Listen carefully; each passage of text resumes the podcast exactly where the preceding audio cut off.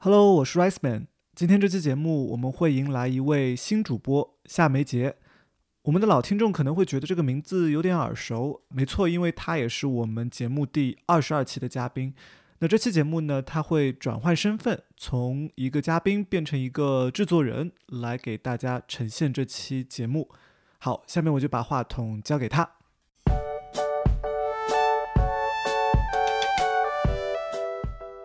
你现在收听的是 US Coffee 设计咖，我是夏梅杰。转眼二零一九年已经只剩下一个多月的时间了，你还记得新年伊始时你的新年决心吗？它可能是提高某项设计技能，或是学习一门新的语言，又或者是成为公司健身房的常客。我还记得今年一月时，我给自己定下的新年目标，不出意外的，因为种种原因，我没有能够很好的坚持下来。但我的前同事，Uber 高级设计师许甜甜，却把一个他早在2015年设定的目标，一直坚持到了现在。我大概从2015年开始做了我的第一个一百天，然后在那之后，我到现在一直在做，现在目前在做我的第六个一百天。一百天挑战2007年起源于耶鲁大学平面设计系，设计系的学生可以选择任意自己感兴趣的设计话题和媒介。来完成一百天的创作过程。时至今天，一百天挑战已远远超过设计学科的范畴。大家给自己设定一个目标，并连续坚持做一百天，来督促自己在某一件事上不断坚持和进步。当时我的第一个一百天做的是呃一百天涂鸦，涂鸦的意思就是每天在笔记本上随便写写画画。所以当时做完第一课之后呢，就觉得这个一百天项目是一个非常好玩的项目，所以我就开始了我的第二个一百天。呃，第二个一百天是一百天的字体练习。我当时选这个是因为，哦，我自己对这个字体比较感兴趣，我也想通过这个机会，就是多学习一些关于字体设计排版的呃知识。第三个一百天是一百天水彩。对，当时原因是因为我比较想尝试怎么运用颜色，就是来设计一些好看的图画。然后在那之后呢，第四个一、第五个一百天分别是呃一百天矢量插画，还有一百天的动效。对，然后我现在的第六个一百天，我现在正在做的是呃一百天三 D 建模。你当时是为什么决定要开始做这个一百天挑战的项目呢？呃，对，这其实是就是故事挺有意思的，就是因为我本科是在清华大学的汽车车辆工程方向，所以我其实本科并没有一个很好的呃，就是教我怎么来学习设计的这么一个课程吧。所以我后来在密西根安娜堡学的是人机交互，但其实我当时那个两年的硕士项目也并没有一个很。就是很系统的教你怎么来做设计的那么一个课程，所以相当于我后来就是毕业之后找工作，第一份工作呢，我当时其实主要做的就是怎么来画线框图，我并没有机会来做最后的视觉效果图，因为当时就是我也发现自己在视觉效果这方面是我的那是我的弱项，所以我后来就是就是毕业之后工作之后一直在寻找怎么能够就是提高自己视觉。设计能力的这么一个方法吧。其实，在我开始一百天之前，我自己试了很多方法。就比如说，我当时就是在网上按照一些教程，大概自己做了一些呃插画，然后我还自己跟着教程做了一些动效的动图。但后来我发现问题就是，我跟着教程，我可以一步一步的，就是做下来，我最后能够做出一个很满意的成品。但是，一旦我在工作中，呃，遇到一些机会，说让你自己去做一个图标或者动图的时候，我发现我完全不会，我不知道该如何开始，就是无法把我从教程中学会的那些知识，把它们转换到自己的工作当中，所以这是一个我当时就是一直困扰我的一个问题。对，所以我在这种状况下，大概就是停滞不前吧，这样大概纠结了两三年的样子。然后一直到二零一五年的时候，就是我记得有一天我在 Facebook 上就是随便的看大家的朋友圈，然后呢，我就看到我的朋友，呃，他叫王源，他当时是 Twitter 的一一名设计师，对我看到他在 Facebook 上，呃，PO 出了他自己的一百天中国画，他那一百天就是他在。呃，每天他都画了就是中国画，然后呢，他就 po 到 Facebook 上，然后他说这是我的呃第几天，这是今天我画了什么，这是我的一百天挑战。所以我当时觉得，啊，这是一百天挑战，看起来好有意思啊！我也想自己试一试。所以后来呢，我就大概研究了一下，到底什么是一百天挑战。然后后来呢，我就发现，哦，原来这一百天挑战是一个面向所有人的一个艺术活动，就是所有人都可以参加。然后，而且它没有任何的时间限制，就是你想什么时候参加都可以。从涂鸦到水彩到插画再到三 D，许天天六个一百天。每个主题都不太一样，而我们采访的另一位嘉宾却一直在做着同一个主题，那就是四字话语，也就是用插画的形式来表达一个中文的四字词语。到我们采访的时候，他已经画了快五百幅作品，也在 Instagram 上积累了超过一万粉丝。有意思的是，他告诉我，他做这个项目的初衷，并不是为了提高自己的设计技能。一开始的话，就是其实说的难听一点，就是一个人闲着，嗯，想找事儿干。这是夏若兰，设计工具软件 Zeppelin 的设计师，四字话语的创作者。在陌生的城市，为了打发时间和表达自我，他找到了画画这么一个和自己、和同事、和世界交流的方式。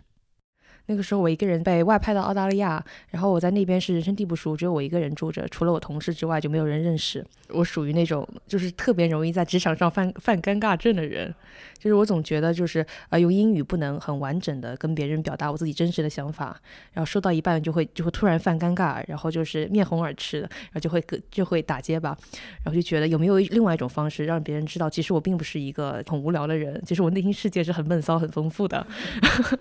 我就觉得，就可不可以找到一个一个途径，去间间接隐晦的传达我内心的一些有趣的想法，然后同时想在我和一些老外沟通方面架起一座桥梁，这样子。就比如说，我同事问我今天感觉怎么样啊？然后我一般就会说一些很无聊的东西。但假如说我给他看我的 Instagram，我可以看一下，哎，我我今天我因为我每天画一张画嘛，我就说我昨天心情是这样子，我把它这样画出来，你怎么看？这样子，然后他们就会引起一些就是有有料的话题。一开始其实画画的话，哎，很多东西都可以画嘛，对吧？就可以画一些自然风景啊，那种小动物啊，就很萌萌哒的东西。但是我觉得画这个东西的话，你总有一天会画完的，你总有一天会觉得灵感枯竭。比如说画你画一千种动物，你画一千种植物，你会发现全世界很多人都在画这个东西，你并不能真正的把自己的思考融入进去。所以我就觉得有没有一种东西，它就是可以持续产生话题的，又能让自己产生持续的反思的那么样一种画。之前我说过，那个我有一种就是和英语交流和别人的尴尬症嘛，就总是担心出不了话题。我就想能不能就是以语言我作为媒介，就是成为我画画的那种灵感的刺激物。又因为成语这个东西的话是非常独一无二的，我觉得就是中文字是无穷无尽的。就假如说以这个为话题的话，那我永远都可以画不完。就觉得这样一想，觉得好开心啊！就是我当时第一个是在我的那个笔记本上画了一个词叫“成何体统”。我是把“成何体统”就是它字的意思给歪曲解掉，是一个叫成何的人提了一个桶，这样子 就有一种嗯微信表情包的味道那种。然后我觉得就是这个东西蛮形象化的，就是有种迷之冷笑话感。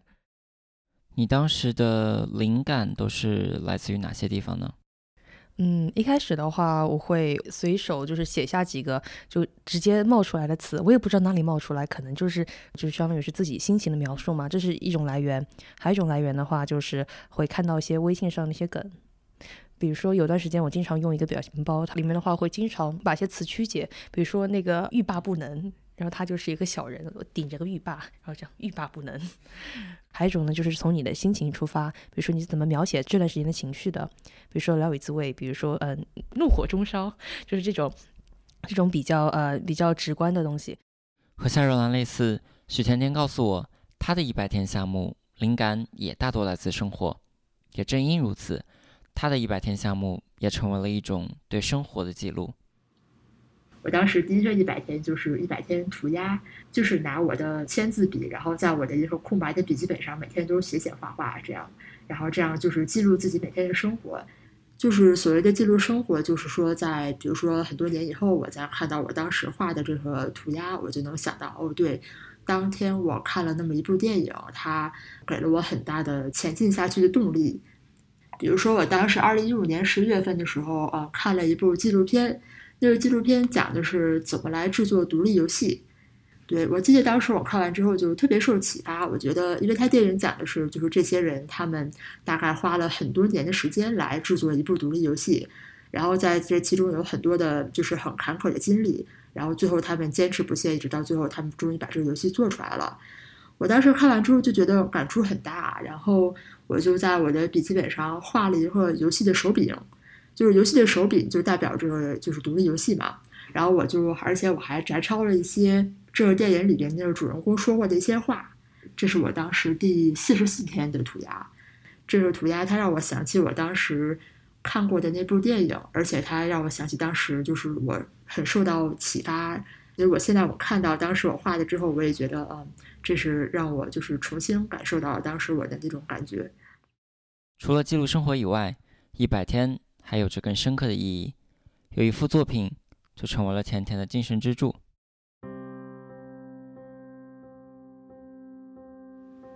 就是当时我在做到第十五天的时候，我所在工作的那家初创公司，然后突然发生了大规模的裁员，所以当时当天我其实是被裁裁掉了。我就记得当时我被裁掉之后，抱着我的就是箱子回到家，我当时心里边就是非常复杂的感觉。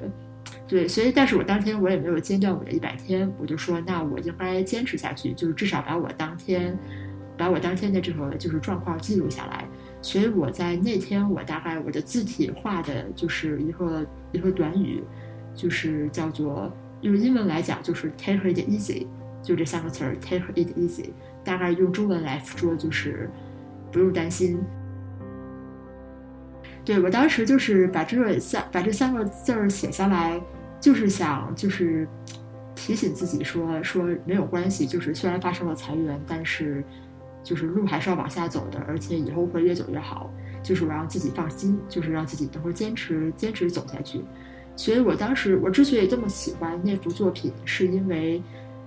是因为它真的是表达了我当时的我当时的情感吧。然后每次我在。回头看到那幅作品的时候，我就会想起当时自己在被裁员之后，然后依然能够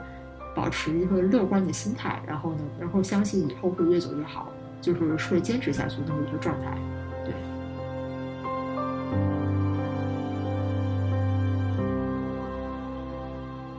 我觉得第一个一百天其实很容易就是坚持下来了，就我其实我就觉得不用不用用坚持这个词。因为它真的是每天就五分钟或者十分钟的时间就很短，然后我每天其实很很期待来做这个一百天，所以第一个一百天对我来说是非常非常顺、非常容易，我就做下来了。然后这也是为什么我做完第一个一百天之后，我基本上中间没有间断，很快我就开始做了我第二个一百天。当一百天挑战成为了一件自己期待去做的事，它也会让坚持变得更加容易。但是，一百天挑战之所以为挑战，是因为你在做一件自己还没有那么擅长的事情的过程中，总会有某些时刻让你想要放弃。我就是自己画了一只小的龙虾，然后我把这个龙虾抛到了我的就是 Instagram 上，然后我就觉得感觉很开心，觉得自己画的不错。然后呢，后来我剖完之后呢，我就接着在 Instagram 上就看别人的作品啊。然后这时候突然我就看到一个别人的作品，画的非常好，而且他画的也是龙虾，但是他画的那个龙虾就是层次非常的丰富，它颜色运用的非常的好看，整个他的那个作品就感觉比我的作品不知道强了几百倍。然后我就不自觉地开始把他的作品和我的作品相比，然后我当时一下子就从很开心变成了感觉很很难受，就是心里边很伤心，觉得啊，就是人家画的这么好，我也不是说我画的不好，但我就觉得就是我的画和别人的画之间隔了好隔好大一条鸿沟，我觉得这无法逾越，真的是短期内无法逾越，所以我就后来就是有有一段时间，我就心想说。我这么就是每天我都在画这个一百天，但是我觉得我自己永远无法达到人家的高度。我到底我这么做还有没有意义？所以后来我就很好奇呢，我就大概呃查了一下这个作者，后来发现，这个画龙虾这个作者他其实是一名非常非常有名的一名插画家，专业的插画家。他大概已经做插画家做了十多年了。所以后来我就在想说，其实我没有必要把自己的作品和别人的作品做对比，因为毕竟就是每个人其实都是在不同的道路上。像比如说，人家这个插画家，他就是专门做插画做了十多年。所以他的作品肯定是在一个我无法企及的高度上，但是我没有必要把我的作品和他比，然后从而让自己就是变得很情绪低落，因为就是毕竟每个人道路不一样，而且我觉得唯一你应该对比的就是你就是拿你现在的作品和你以前的作品相对比，因为那才是能够真正证明你自己大概是所走过的多少路，然后你的进步有多大这样。对于一些绘画训练不是很多的人，就千万不要因为自己对自自己的技法不够自信而而停止做这样事情。因为在我看来的话，做这个项目，嗯，就是你的想象力和表达欲是更重要的。就是我一开始是是对自己的手很很没有信心的，因为我是觉得我的那个我的手是抖着的，然后我那个时候就觉得，为了为了缓解这样的压力，我就是先先是画一个很难看的东西，然后用嗯放在网上用钢笔工具把它描描的很好看。然后慢慢的信心就来了，有点像就是骑自行车的时候你有辅助轮，但是你一旦骑会的话，你就可以拆掉了。你可以比如说学自行车，你那个很不平衡嘛，但小孩子的就是小孩子的话很容易意外就倒了。但是，呃，你加两个轮子的话，虽然它作用不是很大，但是但是你会觉得有东西在拖着你，你你敢往往前进了，就像你带着救生圈可以游泳这种感觉。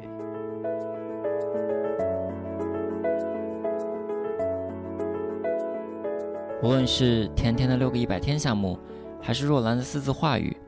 在坚持创作并把作品发布到社交平台的过程中，除了设计技能的巨大提升，他们在社交平台上也获得了很高的关注度，并收获了一大批忠实的粉丝。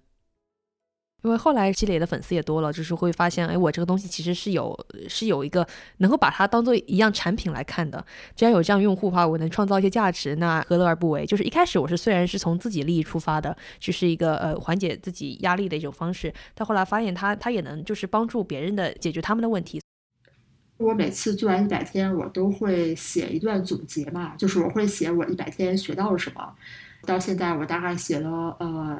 写了得有四篇吧。四篇文章都发到了一个叫做 Medium 的网站上，然后呢，这些文章发表之后，我就会收到很多读者的反馈，就是会有很多读者来，就是发私信告诉我说，哦，我读了你的一百天的那个文章，后来我觉得很受启发，我自己也开始做我的一百天了。对，其中印象特别深的是一个，就是大概五十多岁的一个美国大叔，他给我私信说，说哦，我看了你的一百天，我现在开始自学编程。就是我这我在做一百天编程，然后他说，因为他之前其实干的都是一些体力活，但是他一直其实想转行，他想就是学编程，但他一直就是没有下定决心嘛。他说他看了我的一百天之后，他觉得什么时候开始都不晚，所以他在给我发私信说他已经开始了一百天编程，他想以后就是能够转行去做一些程序员，改变自己的命运吧，就是这么一个，我觉得还蛮感动的。当然有很多。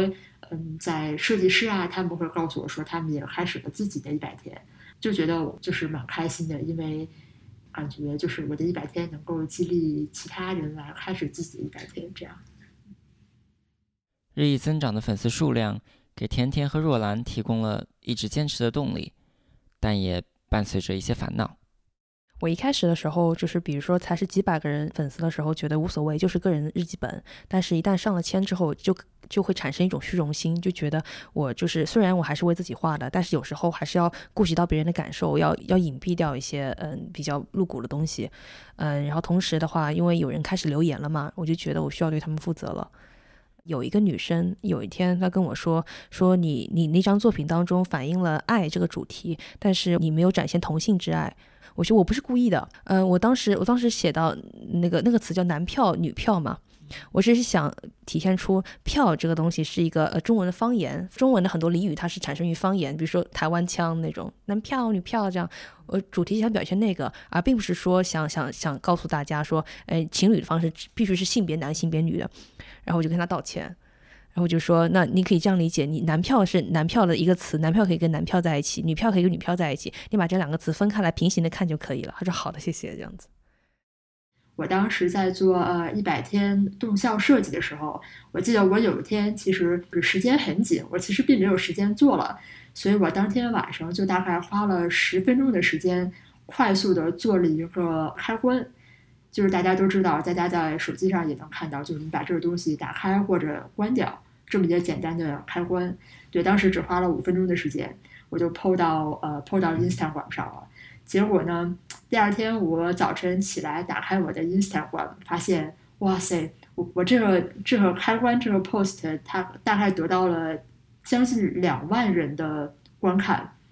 就对我来说，这是我至今都无法企及的这么一个高度。就属于就是当时我运气比较好，可能是被当时被几个 Instagram 上的那种大号转发了，所以一下子我那个 post 就获获得了好多人的关注，好多人的点赞。我当时那个 post 好像是几千人点赞吧，然后我当时一开始觉得哇不敢相信啊，好开心哦，然后后来大概过了几天之后，我就开始从一开始的开心开始变成了担心，因为我就觉得啊，我这个 post 获得了这么多人点赞，我觉得我下一个 post 不可能再有再获得这么多人点赞了，对，当时反而因为这个就是点赞的数量，我反而开始让我觉得。很担心，所以我当时甚至都有点不太敢开始制作下一个动效。我担心就是说，哎呀，我下一个我觉得我是不太可能超过我上一个动效的那个关注度了。所以当时就过了几天很担心的生活。后来我就在想说，因为毕竟我就在反思，说我当时就是我做一百天到底是为了什么吗？难道我做一百天是为了获得大家点赞吗？其实并不是吧，就是我做一百天。还是想学习一门技能，然后呢，我想通过一百天来就是提高作为一个设计师我的水平，对吧？所以我并不应该过分的关注到底有多少人点赞。所以就是这些点赞虽然说让我感到很开心，但是它点赞的数量并不能代表我的作品的成功。徐甜甜告诉我，社交平台上的关注和点赞，只是一百天挑战给他带来的一个副产品。他觉得更重要的是。这一个个一百天的积累，确确实实的让他成为了一个更好的设计师。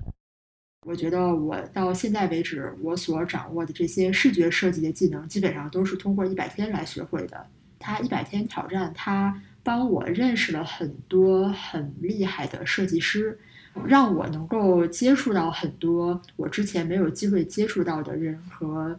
主题。比如说，我当时为了收集灵感，我就在呃网络上关注了很多很厉害的设计师和艺术家。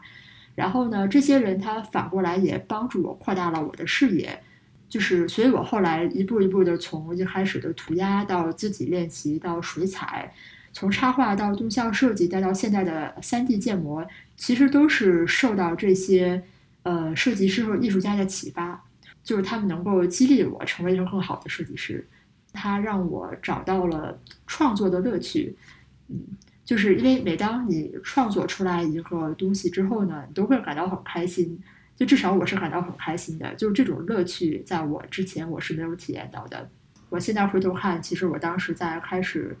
第一个一百天的时候呢，也并没有想到自己在比如说四年之后会能够呃做出比如说动效设计或者三 D 建模这种比较高难度的作品。但当时就也没有想那么多，但就是一天一天就做下去了，一百天接着一百天，这样逐渐的，就是达到了现在所能达到的高度吧。所以我觉得，就是大家不要小看自己每天所做的事情，因为毕竟坚持下去，一点一点的积累，才能达到一个从量变到质变的过程吧。我们就是就是我们经常高估了自己一天所能做出的东西，但是我们却低估了自己一年所能达到的成就。连续做一件事一百天，放弃的理由可以有很多，事情太多，生活太累，进步太缓慢。但对于那些能够到达终点的人来说，我特别好奇，他们都有着什么样的秘诀？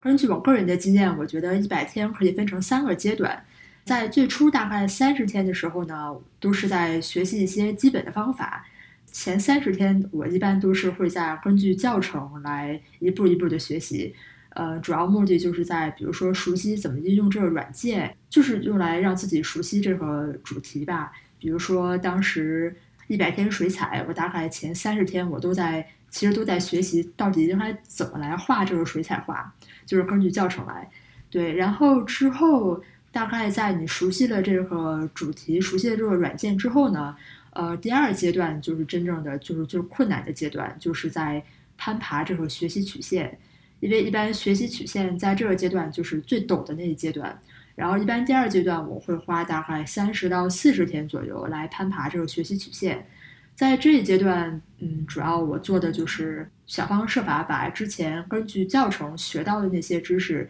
应用到创作新的作品当中。第三阶段才是真正的，就是能够自由表达你想表达的内容。就是第三阶段真的是，嗯，就是掌握了这个技能之后呢，你就可以用它来表达自己想要表达的内容。这这时候就是属于一个非常自由表达的阶段。在做了几一百天之后呢，也有很多人会来问我说，到底是我是怎么坚持下去的？因为毕竟一百天，他很多人在大概坚持到大概一半的时候就放弃了，觉得要么太难，要么就是太累，没有时间，对吧？我自己也有过这种挣扎。直到有一天，我是当时在网上看到了互联网上的百分之一法则。这个法则大概讲的是，在互联网上，大概只有百分之一的用户，他们是在不断的创造内容的。然后大概有百分之九的用户呢，他们是呃在点赞或者在评论。然后剩下百分之九十的用户呢，他们其实是在被动的，就是消费信息，他们并没有创造出自己的内容。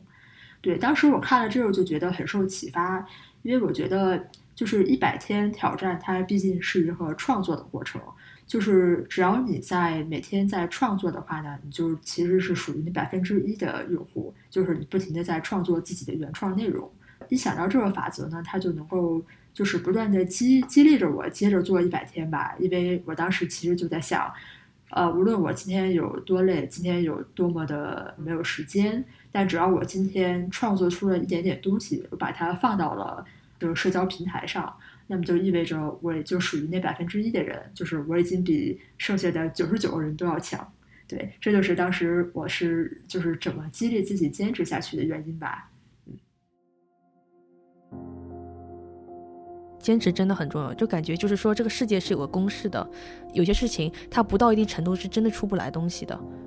就是你从来不知道它什么时候会会突然的爆炸性的生长，那你永远不知道质变什么时候到来。你能做的时候，相当于只能只能把眼前的，比如说几步路走好。就是有句话是说，你每你每次你在你在一个黑暗的一条小路上开车的时候，你只能看到你前方十米的路，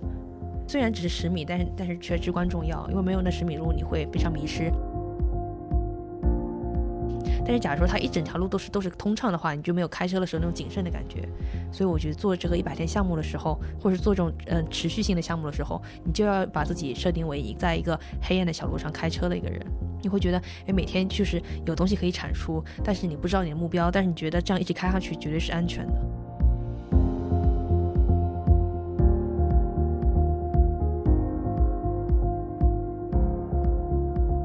就如甜甜所说。我们时常高估自己一天可以完成的事情，但却低估我们一年所能到达的成就。所以，为了成为互联网上那百分之一的创作者，为了遇见更好的那个自己，唯有坚持初心，一路狂奔。生活很苦，但坚持很酷。